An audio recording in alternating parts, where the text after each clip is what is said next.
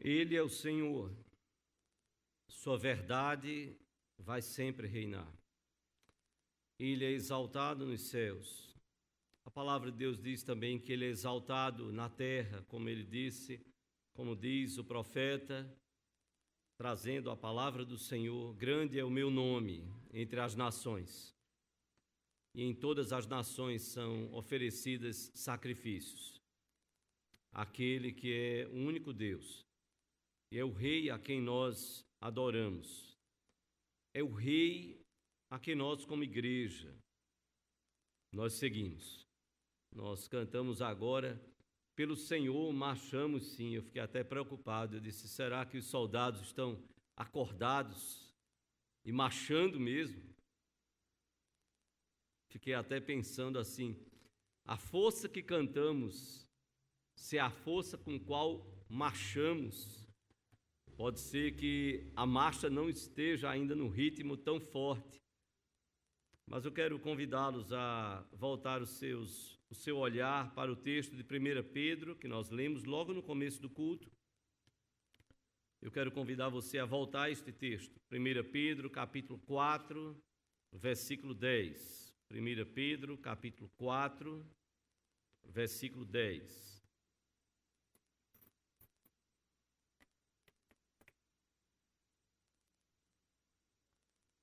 No começo do culto, uma leitura pelo dirigente, mas nesse momento, até por se tratar um texto tão resumido, eu gostaria de ler junto com toda a igreja. Ao longo deste mês de agosto, nós viemos tratando e as mensagens estão lá disponíveis para você. Para algum momento de folga, para um momento que você esteja, de vez em quando eu faço isso, lavando os pratos, ajudando em casa, não deixar a cabeça ficar rodando com outras coisas, mas de repente coloca algo edificante lá. E no momento que você acha oportuno voltar algumas mensagens. Nesse mês de agosto nós tratamos de algumas questões relacionadas à igreja. Começamos logo no primeiro culto, tratando sobre, no dia primeiro, sobre o culto, o nosso culto a Deus, a nossa vida como um culto a Deus. Seguimos no segundo domingo tratando sobre a igreja como família de Deus. E a igreja é chamada de família de Deus. E eu gostaria de terminar então este mês tratando sobre um desafio do Senhor para as nossas vidas, que é pensarmos o nosso serviço na casa de Deus. O nosso olhar para o servir na casa de Deus. Vamos colocar de pé. 1 Pedro, capítulo 4, versículo 10.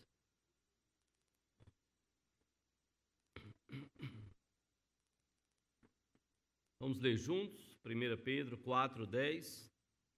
Servi uns aos outros, cada um conforme o dom que recebeu, como bons despenseiros da multiforme graça de Deus. Aí você, como soldado, acordou com aquela corneta tocando no pé do seu ouvido. E aí você disse: Eu tenho que correr agora. Foi dado toque para a batalha. Vamos ler juntos, fortes? Servi uns aos outros, cada um conforme o dom que recebeu, como bons despenseiros da multiforme graça de Deus. Vamos orar ao Senhor, quero convidar as crianças para virem à frente, nós vamos orar por elas e por nossas vidas, os professores, as professoras. Vamos orar ao Senhor, vamos fechar os olhinhos, todo mundo de olhinho fechado. Vamos orar. Pai Santo, nós te adoramos, ó Deus, pela bênção de podermos estar reunidos mais uma vez neste dia, para o louvor da tua glória. E, ó Deus, nós pedimos a tua bênção sobre os nossos pequeninos, sobre as professoras, professores que estarão ministrando a tua palavra ao coração delas para que estas crianças possam ouvir a tua palavra e crescer na tua palavra. Também abençoa o nosso coração como igreja do Senhor. A nós que aqui ficamos no templo, que o Senhor possa também falar ao nosso coração. Que o teu espírito possa falar aos nossos corações, que o teu espírito possa promover as mudanças e transformações necessárias na vida da tua igreja. Abençoa, ó Deus, o teu povo nos abençoa como exército do Senhor. Tu és o Senhor dos exércitos. E a tua igreja, Senhor, é o único exército que entra no campo de batalha com a certeza da vitória. Sofremos, padecemos muitas vezes diante das nossas limitações, fraquezas, pecados, mas tu não nos deixas prostrados.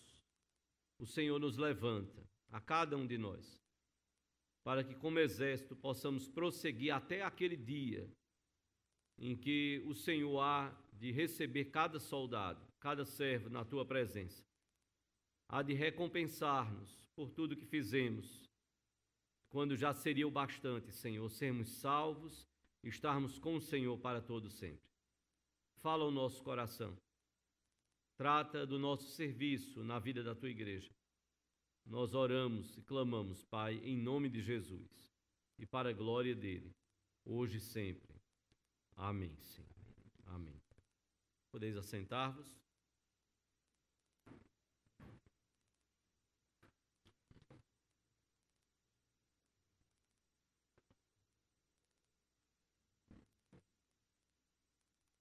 Meus irmãos, este é um texto tão objetivo de Pedro, naturalmente, que está no meio de uma carta, de uma epístola que ele escreveu. Pedro então escreve esta epístola, muito possivelmente, bem perto do ano 67 depois de Cristo, quando acredita-se que, pelo que a tradição diz, isso não está na Bíblia, que Pedro morreu e morreu crucificado de cabeça para baixo.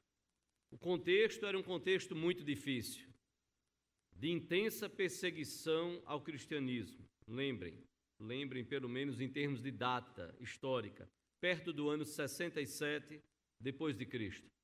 A partir do ano 64, Nero começou uma perseguição implacável contra os cristãos, do ano 64 ao ano 68. E acredita-se que Pedro então tenha morrido próximo a este ano de 67 e, segundo a tradição, crucificado de cabeça para baixo. E o testemunho que ficou é que ele não se achou digno de ser crucificado na mesma posição do seu Senhor. Mas antes de morrer, Pedro então escreve essa epístola. E escreve esta epístola a judeus convertidos ao evangelho do Senhor Jesus, que estavam não no território de Israel, mas estavam mais ou menos naquela área, na área da Ásia Menor, estavam na diáspora, na dispersão ali.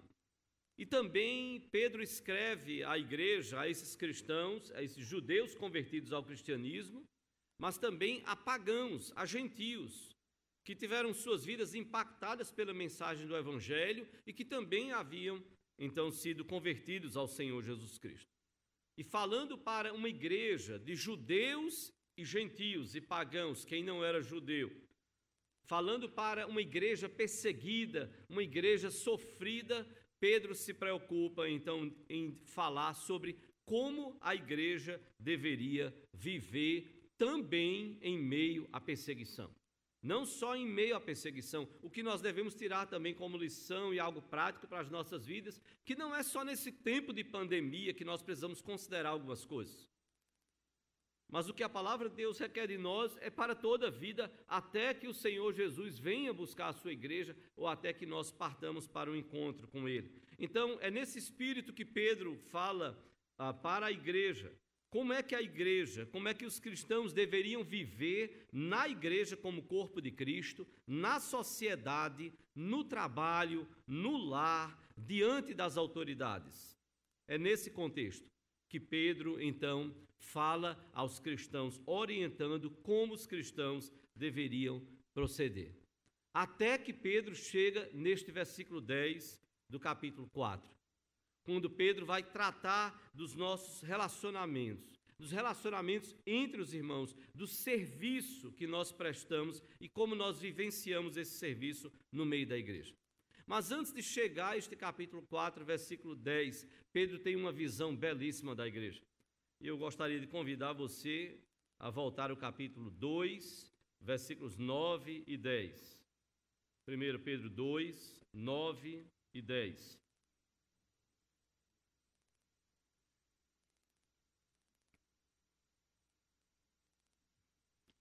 Primeira Pedro 2, 9, 2, 9 e 10. Pedro então nos diz: Vós, porém, sois raça eleita, sacerdócio real, nação santa, povo de propriedade exclusiva de Deus, a fim de proclamardes as virtudes daquele que vos chamou das trevas para a sua maravilhosa luz. Vós sim que antes não erais povo, mas agora sois povo de Deus. Que não tinhas alcançado misericórdia, mas agora alcançastes misericórdia. Paulo, digo Pedro, então para e tem uma visão da igreja e fala à igreja dizendo: olha, vocês são raça eleita, sacerdócio real, nação santa, povo de propriedade exclusiva de Deus. Mas Pedro não vai só dizer isso.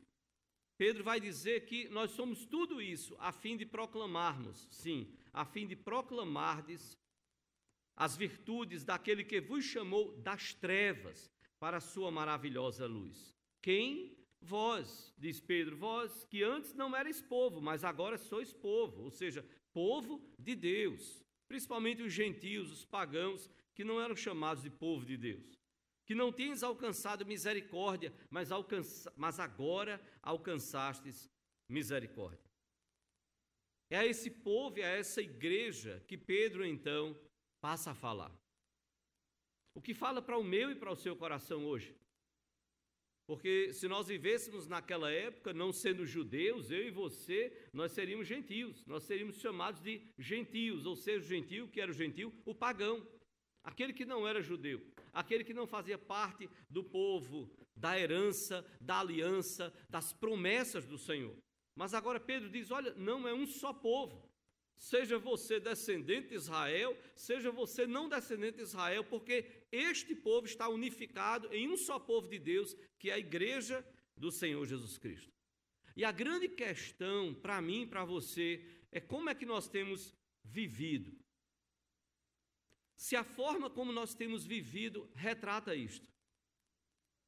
O nosso serviço, o nosso trabalhar, e é neste sentido que me permita chamar a igreja de exército. E eu quero pensar com você sobre isso. Igreja, um exército de servos. Igreja, um exército de servos. Eu lembro que antes de entrar para o seminário, estava visitando um grupo familiar de uma denominação evangélica aqui no Recife. E fui até uma residência e, e fui apresentado. Aqui está fulano de tal, é neto de fulano, tal. E a pergunta que me fizeram, eu jamais esqueci. A pergunta que eles me fizeram foi: Você é servo? Veja, eu estava esperando, de certa forma, já que era uma reunião de evangélicos, já que foi um parente evangélico que me levou, eu estava esperando que alguém dissesse: Você é evangélico? Ou, mais popularmente falado, Você é crente? Não, a pergunta foi: Você é servo? E foi numa fração de segundos, como que você pega de surpresa com algo que você não está tão acostumado a ser questionado. Você é servo. E eu quero pensar com você sobre isso a partir deste texto que Pedro então nos coloca. Servi uns aos outros, cada um conforme o dom que recebeu, como bons despenseiros da multiforme graça de Deus. Em primeiro lugar, irmãos, nós somos chamados como igreja a sermos um exército de servos, sim, que são chamados. É a coisa mais óbvia. Você é convocado, eu e você, nós somos chamados por Deus, e não fosse esse chamado, nós estaríamos perdidos. E esse chamado é para o serviço. Olhe como Pedro coloca aqui logo no início do versículo: servir uns aos outros servir uns aos outros. E o nosso maior exemplo de serviço está, sem dúvida alguma, e você sabe disso. O nosso maior exemplo de serviço é o Senhor Jesus Cristo. É quando Marcos 10, 45 nos diz lá que ele veio, ele não veio para ser servido, mas ele veio para servir. Não é que você, não é que eu e você nós não possamos ser servidos, mas esse não é o objetivo da nossa vida. O objetivo da nossa vida não é sermos eternamente servidos. Nós agradecemos a Deus quando somos servidos. Nós agradecemos ao próximo quando nós somos servidos. Mas veja, nós olhamos para o nosso mestre e aí nós entendemos que ele não veio para ser servido, mas ele veio para servir. Ele veio para servir. E servir aqui é uma palavra interessante.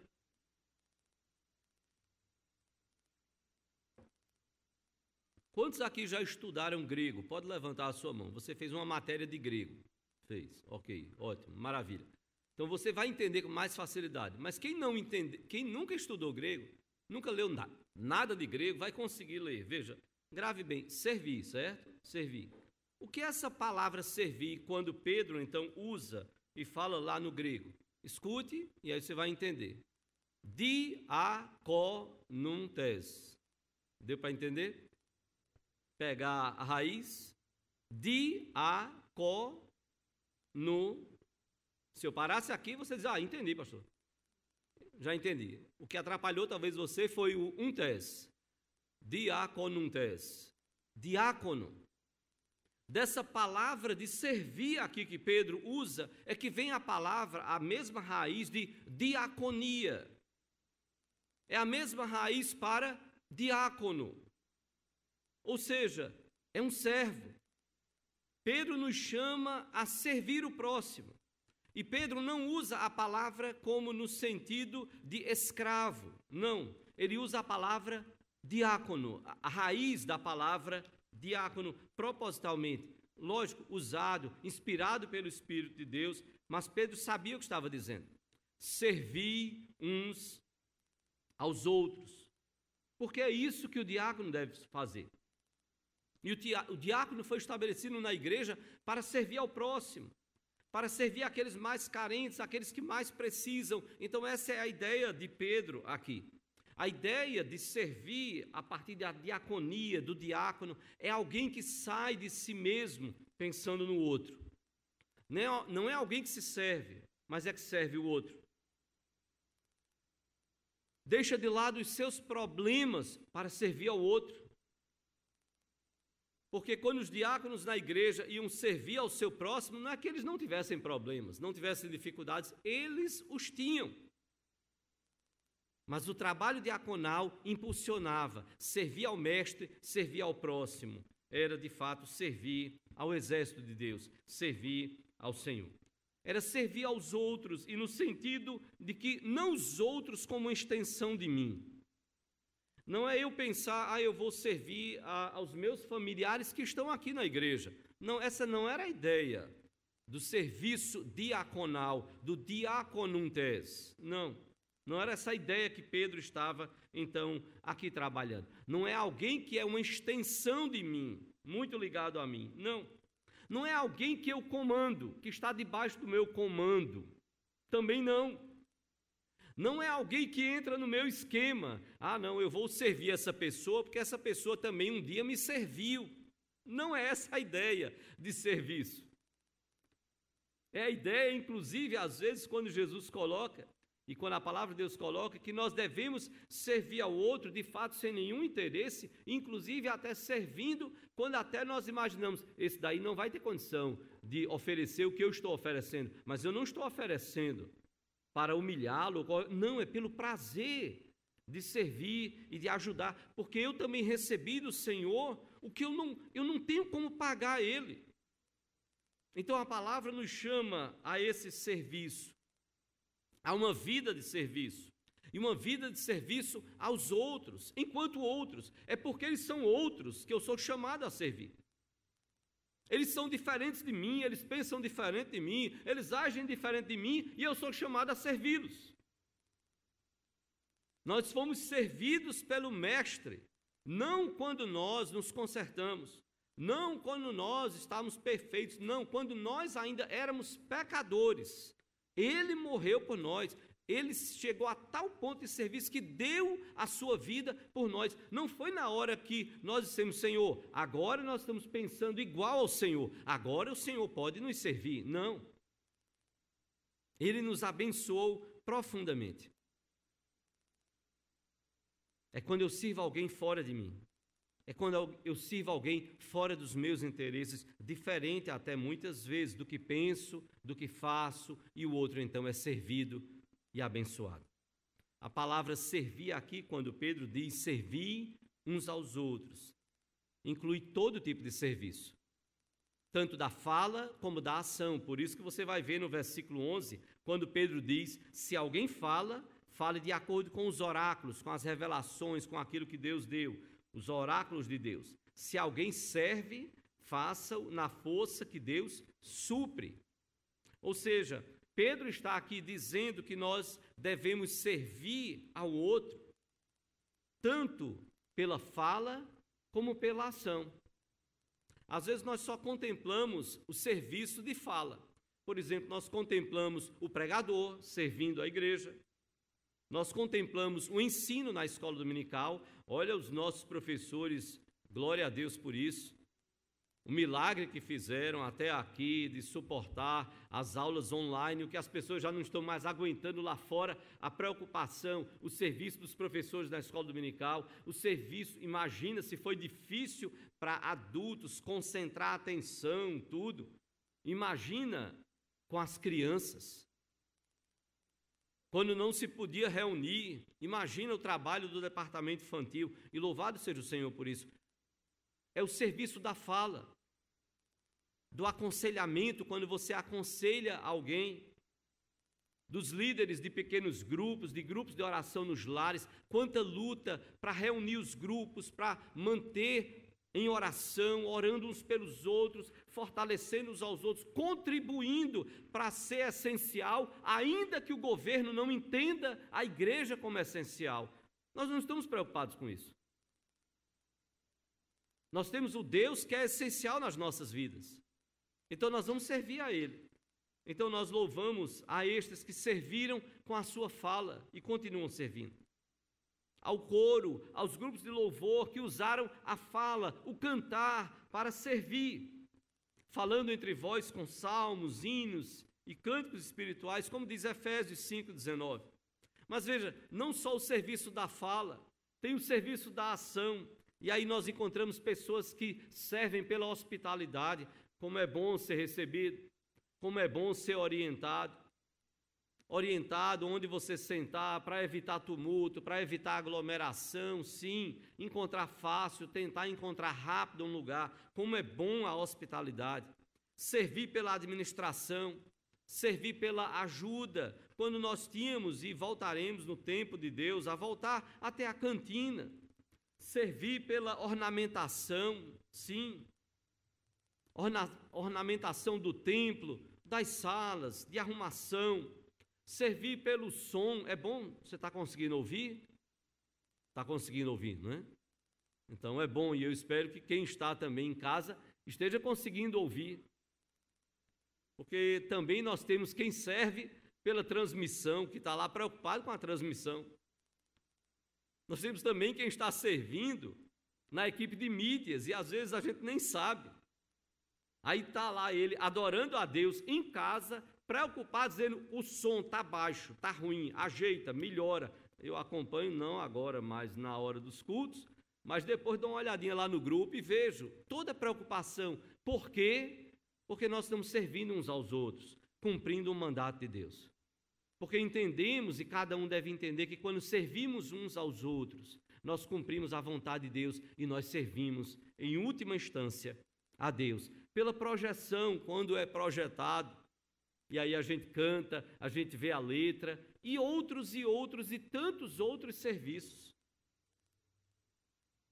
Pedro então nos chama a ser uma igreja, sim, uma igreja como um exército de servos chamados. Nós fomos chamados para servir. Servir uns aos outros, foi a palavra de Pedro aqui.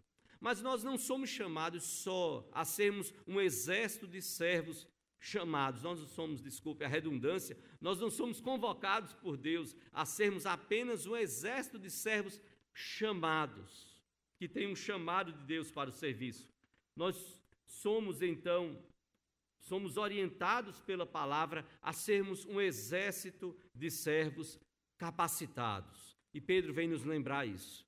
E é muito importante. Observe o que está na segunda parte do versículo 10.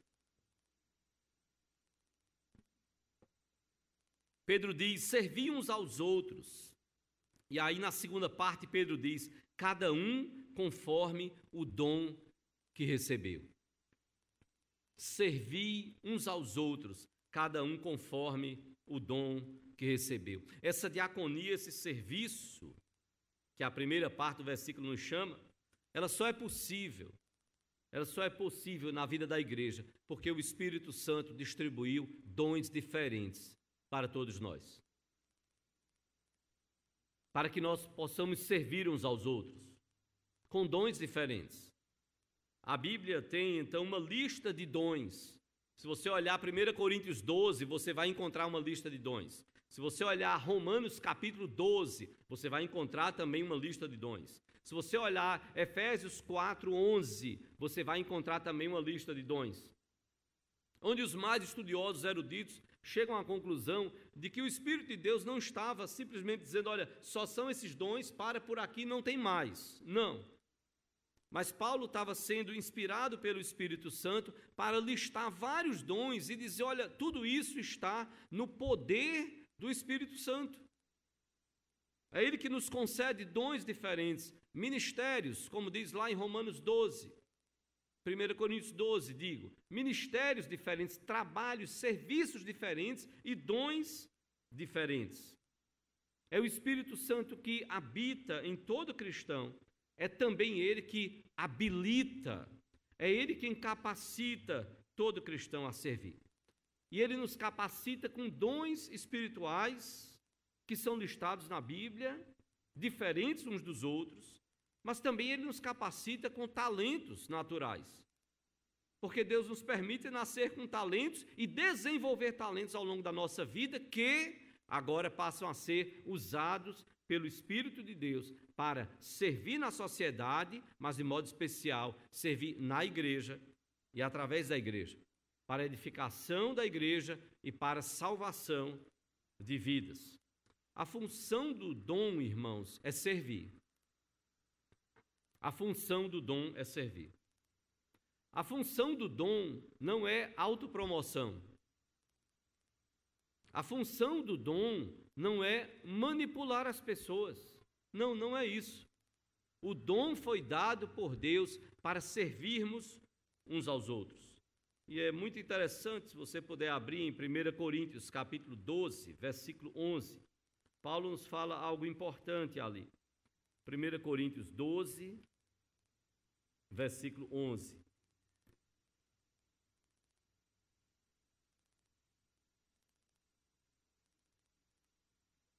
Neste aspecto de que todos nós somos capacitados pelo Espírito de Deus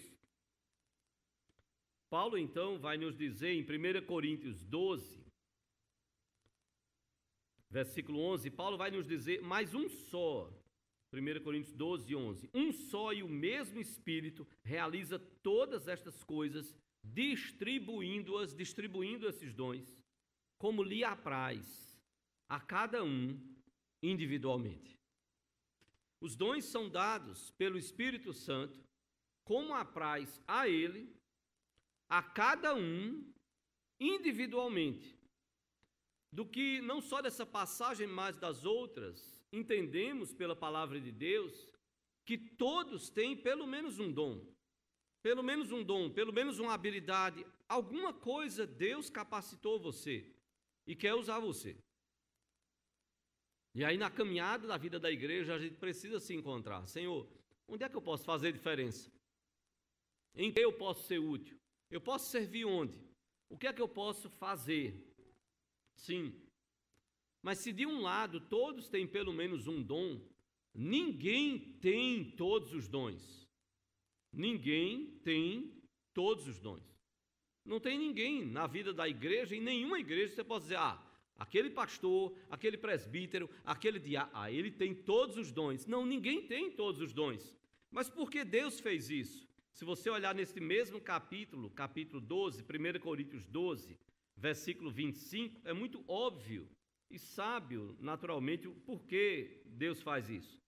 1 Coríntios 12, 25, Paulo, então, inspirado pelo Espírito de Deus, vai dizer que Deus fez tudo isso, Deus coordenou o corpo, concedendo, o final do versículo 24, muito mais honra àquilo que menos tinha, para que não haja divisão no corpo. Pelo contrário, cooperem os membros com igual cuidado em favor uns dos outros. Deus distribuiu dons diferentes, a cada um dom, para que a gente entenda que nós precisamos uns dos outros. Por isso que Paulo vai então desenvolver o raciocínio: olha, um membro não pode dizer para o outro, eu não preciso de você. Não, nós precisamos de todos os membros do corpo. Não tem ninguém aqui para ser um apêndice no corpo, não. Todos são algum membro que foi colocado por Deus e capacitado por Deus. E nós precisamos desenvolver o dom que Deus nos concedeu, a habilidade que Deus tem nos dado ou as habilidades que Deus tem nos dado. Todos são úteis, todos são importantes e isso pelo desígnio de Deus e para a glória de Deus. E lembre-se, você não será cobrado pelo que você não recebeu, mas você, você também não será cobrado pelo dom de outra pessoa, não. Mas você será cobrado por Deus pelo dom que Ele colocou nas suas mãos. É aquela parábola do talento. O que, e talento ali não é habilidade, era uma moeda, era um valor monetário ali, talento. Que a nossa palavra talento tem outra ideia. Então era um valor monetário. Foi dado pelo Senhor aos seus servos, a cada servo uma quantia diferenciada. Cada um então precisa usar para a glória de Deus e fazer o melhor uso para a glória de Deus. Ajudar o seu irmão a que ele se desenvolva, a que ele cresça, que ele faça o bom uso e faça este uso para a glória de Deus. Então veja bem, nós precisamos olhar para a igreja como um exército de servos chamados, olhar para a igreja e nos vermos como também um exército de servos, em segundo lugar, capacitados, mas em terceiro lugar, eu quero olhar para o texto, eu quero convidar você a entender um outro aspecto muito belo e profundo do que Pedro nos fala aqui. É que nós precisamos olhar para a igreja como um exército de servos comprometidos. E nós precisamos ser servos comprometidos. Finalizando esse mês de agosto, pensando nesses 24 anos do MAD, nesses 75 anos do coro, pensando em tantos outros ministérios da igreja, nós temos que nos colocar diante do Senhor e perguntar: Senhor, que tipo de soldado, de servo eu estou sendo? Como está o meu serviço na tua obra, Senhor, no teu exército, na tua igreja? Pedro então vai nos dizer em 1 Pedro 4, o final do versículo 10, ele vai dizer que nós devemos servir como bons despenseiros da multiforme graça de Deus.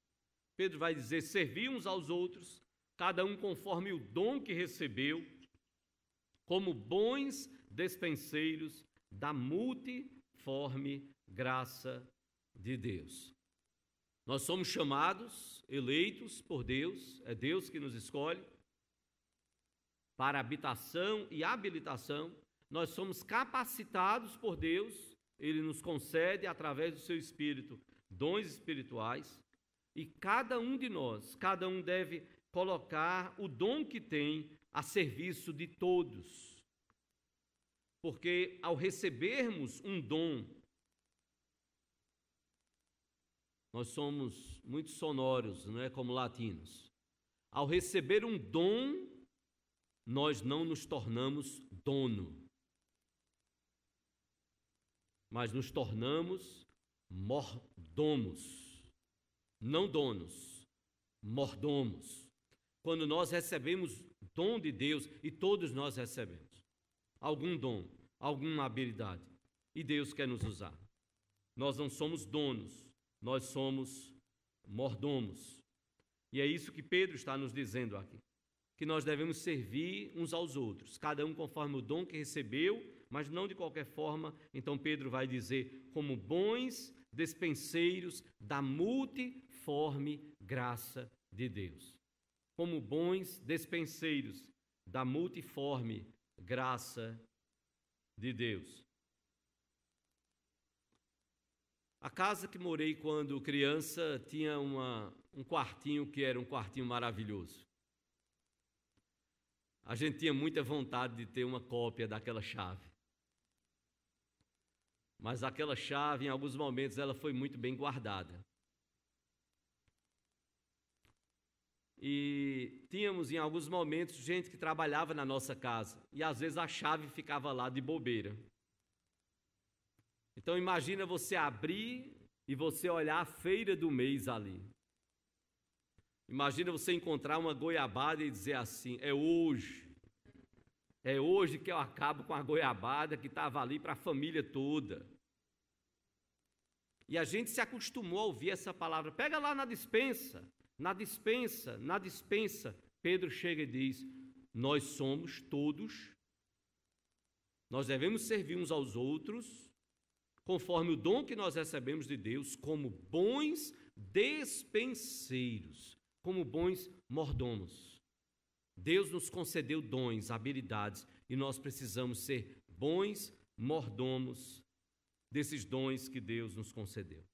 O mordomo era o administrador da casa, que tinha uma responsabilidade enorme de cuidar dos bens da casa, porque ele precisava suprir as necessidades não só dos familiares, mas dos trabalhadores da casa e dos hóspedes da casa. Imagina a preocupação de um mordomo.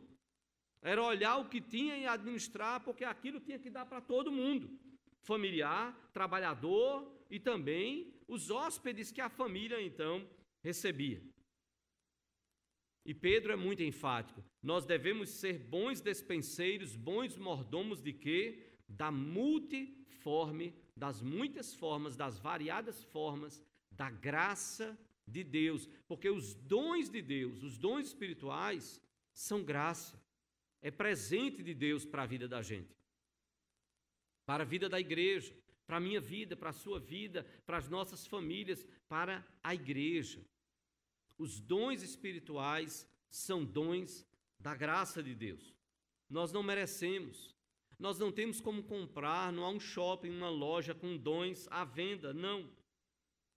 Então Pedro vai falar desta multiforme graça de Deus, ou seja, das formas variadas, dos dons variados, para situações variadas.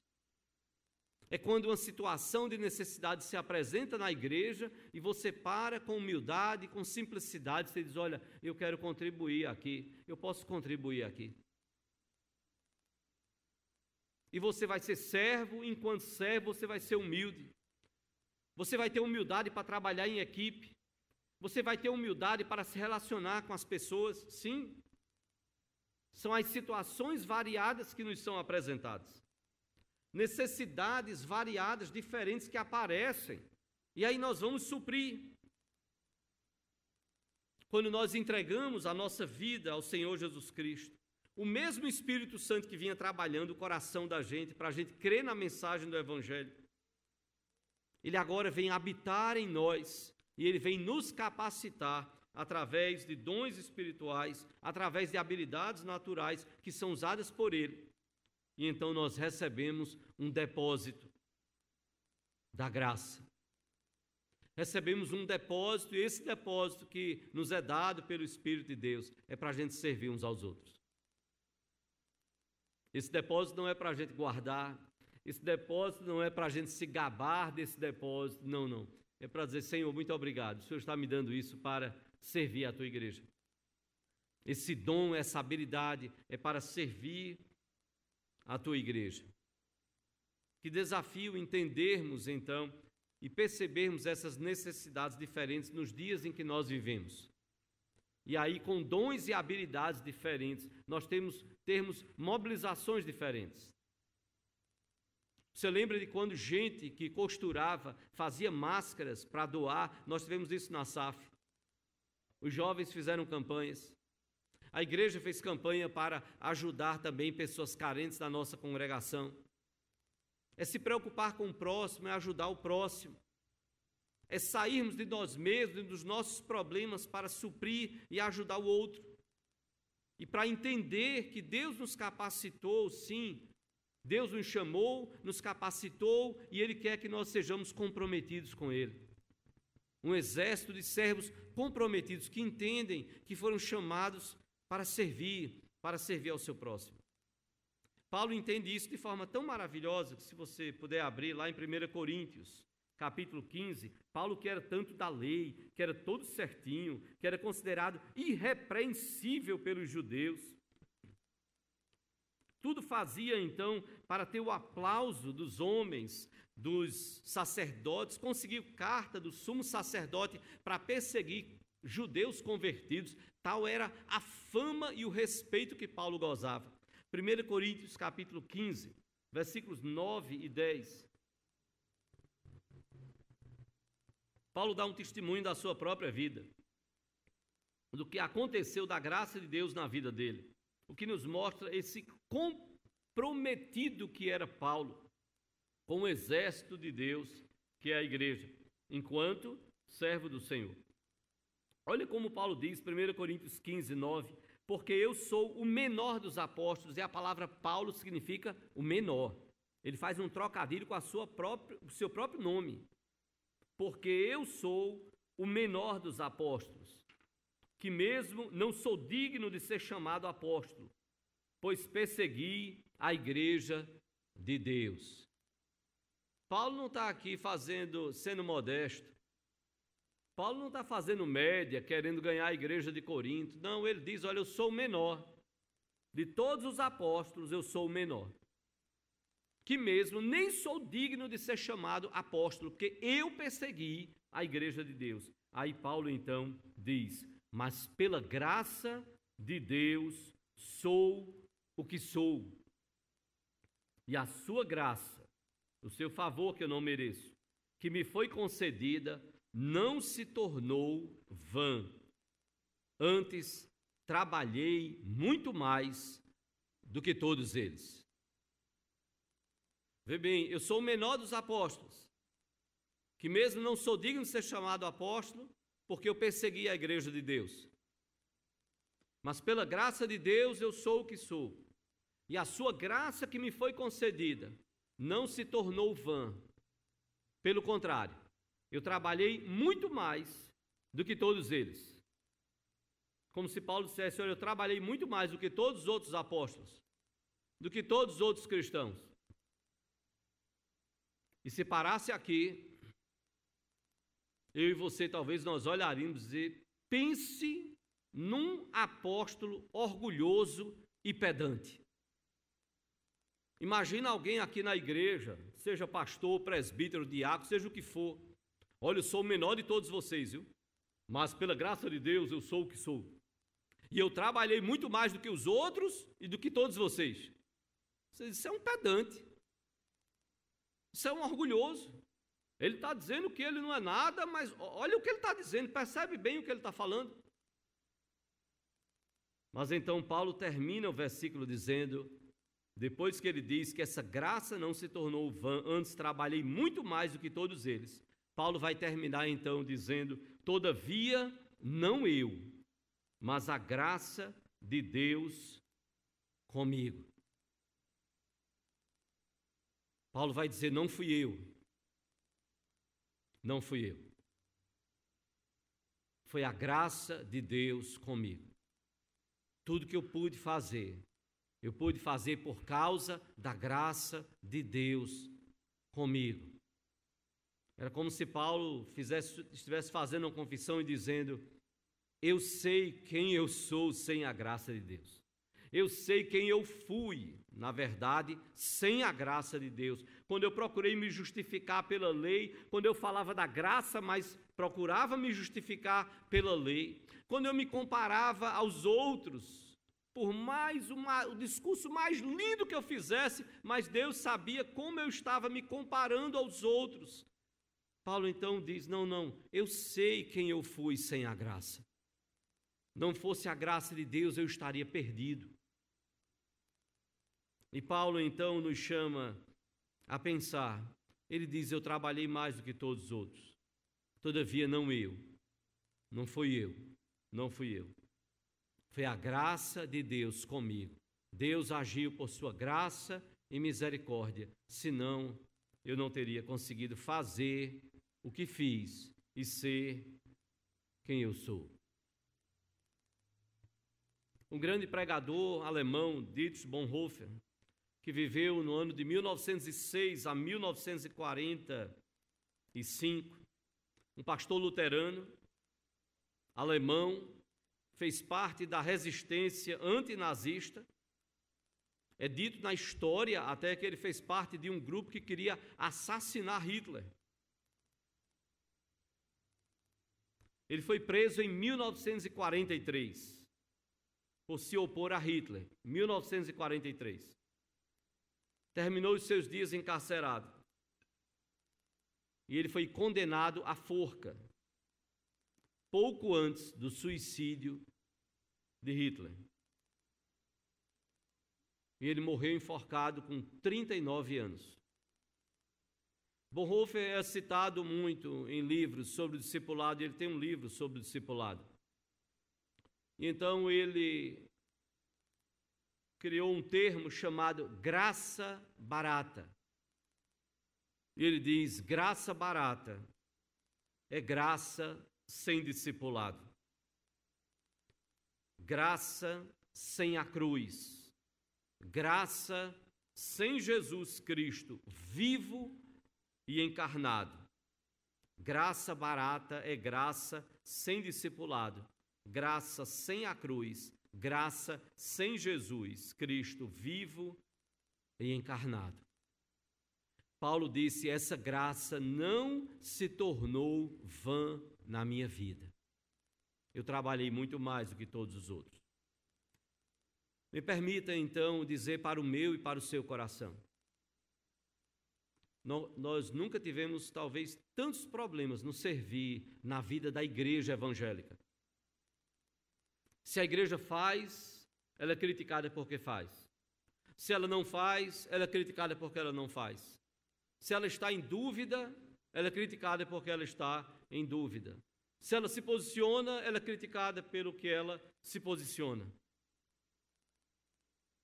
Você já parou para pensar quantos relacionamentos nós já perdemos no serviço da igreja? Quantos relacionamentos foram destruídos no serviço? Há anos e anos atrás, eu jamais vou esquecer. Numa reunião com casais que organizavam o encontro de casais com Cristo, eu disse, irmãos, não vai adiantar nós queremos ganhar casais para o Senhor Jesus, e isso é maravilhoso, se nós perdermos os nossos relacionamentos aqui. Nenhum trabalho. Quando a gente está dizendo que a gente quer ganhar o mundo e nós estamos perdendo os nossos irmãos, e você entende bem, eu tenho duas filhas, eu não sei quantos filhos você tem. É como se eu quisesse ganhar os filhos do mundo e as minhas filhas olhassem para mim e dissessem: Pai, você me ama.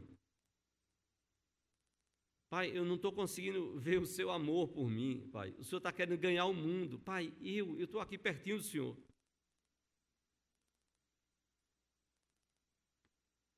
E para o meu e o seu coração, eu quero dizer: tome cuidado como bom despenseiro, no servir. Você pode rever essa mensagem. Eu quero talvez repetir pela segunda ou terceira vez, para o meu e o seu coração. É para o nosso coração. Como igreja. Como bons despenseiros que todos nós devemos ser. Cuidado com o orgulho. A gente pensa que não, e derrubou Satanás. Cuidado com as desavenças, com as contendas, com as separações. Nunca esqueça de Paulo e Barnabé. Ah, como eu queria um tempinho antes de entrar no céu, porque depois que entrar no céu não dá para ter a conversa que eu gostaria de ter. Paulo, rapaz, como é que ficou? Como é que foi o final? Foi ele que te discipulou, ele cuidou de você, apoiou e depois vocês se separaram. E a Bíblia não fala como é que foi o final da história de vocês. E é o mesmo Paulo que é usado por Deus para falar do óleo do Espírito ali, o Espírito como óleo, mas do amor que nós precisamos como está lá em 1 Coríntios 13, está exatamente, e é lógico isso, né? O 13 está entre o 12 e o 14. Nenhuma novidade nisso. O 12, Paulo fala dos dons. O 14, ele fala desses dons em uso na vida da igreja, no culto da igreja. E no meio está o amor. Não é só saber dos dons e saber como vamos usar nos cultos, nos trabalhos da igreja, mas é ter tudo isso permeado pelo amor nos nossos relacionamentos. Então, cuidado com o orgulho, cuidado com as desavenças, contendas, separações, cuidado com as rugas, rusgas, digo, tristezas profundas, cuidado com a raiz de amargura nos nossos relacionamentos.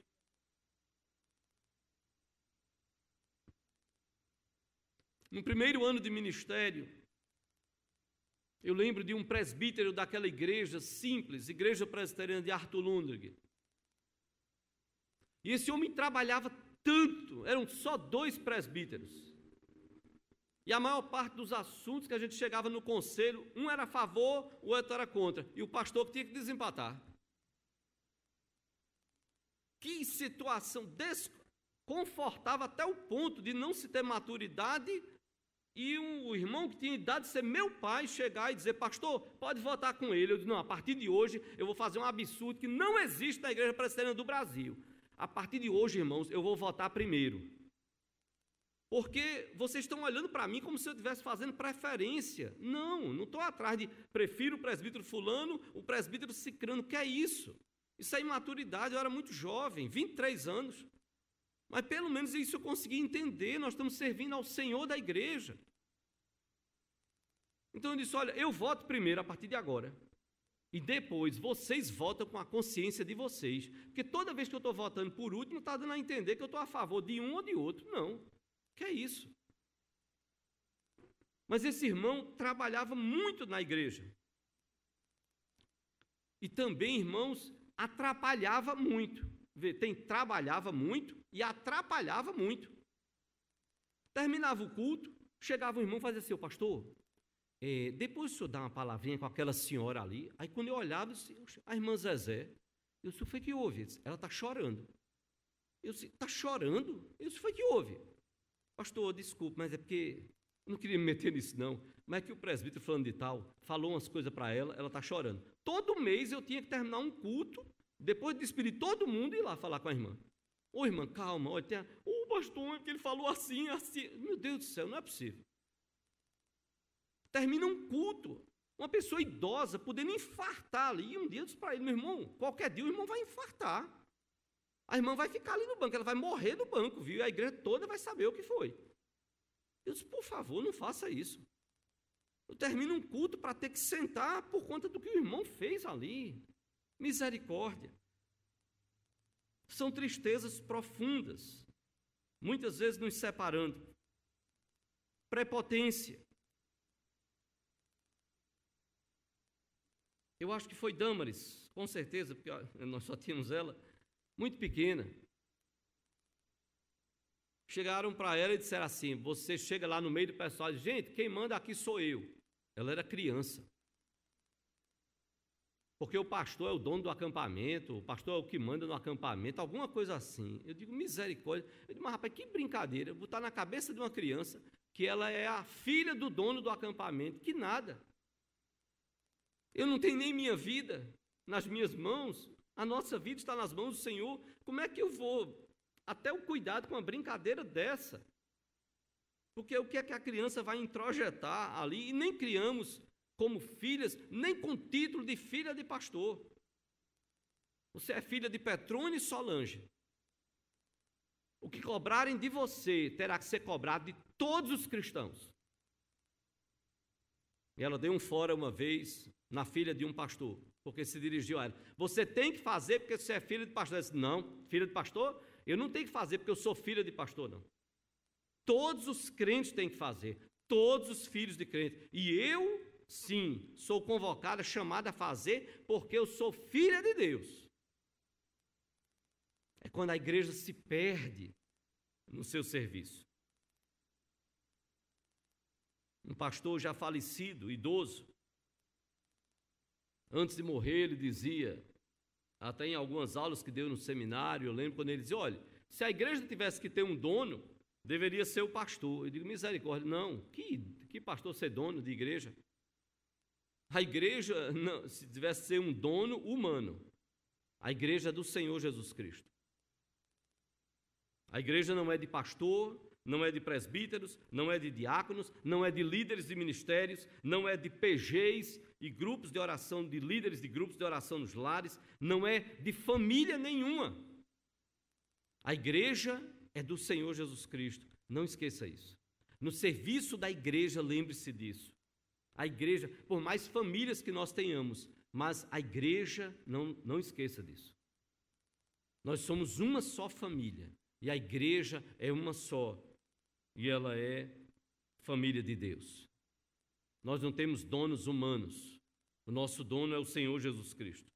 Nós somos todos despenseiros, mordomos daquele que é o Senhor da igreja, daquele que é o cabeça da igreja, daquele que é o noivo da igreja, que é o Senhor Jesus Cristo. E por favor, eh, não me pergunte lá na porta, o pastor, isso foi alguma indireta que eu vou dizer não? Que é isso? Indireta? Não, não. Isso foi uma direta de Deus para a minha vida e para a sua, como igreja.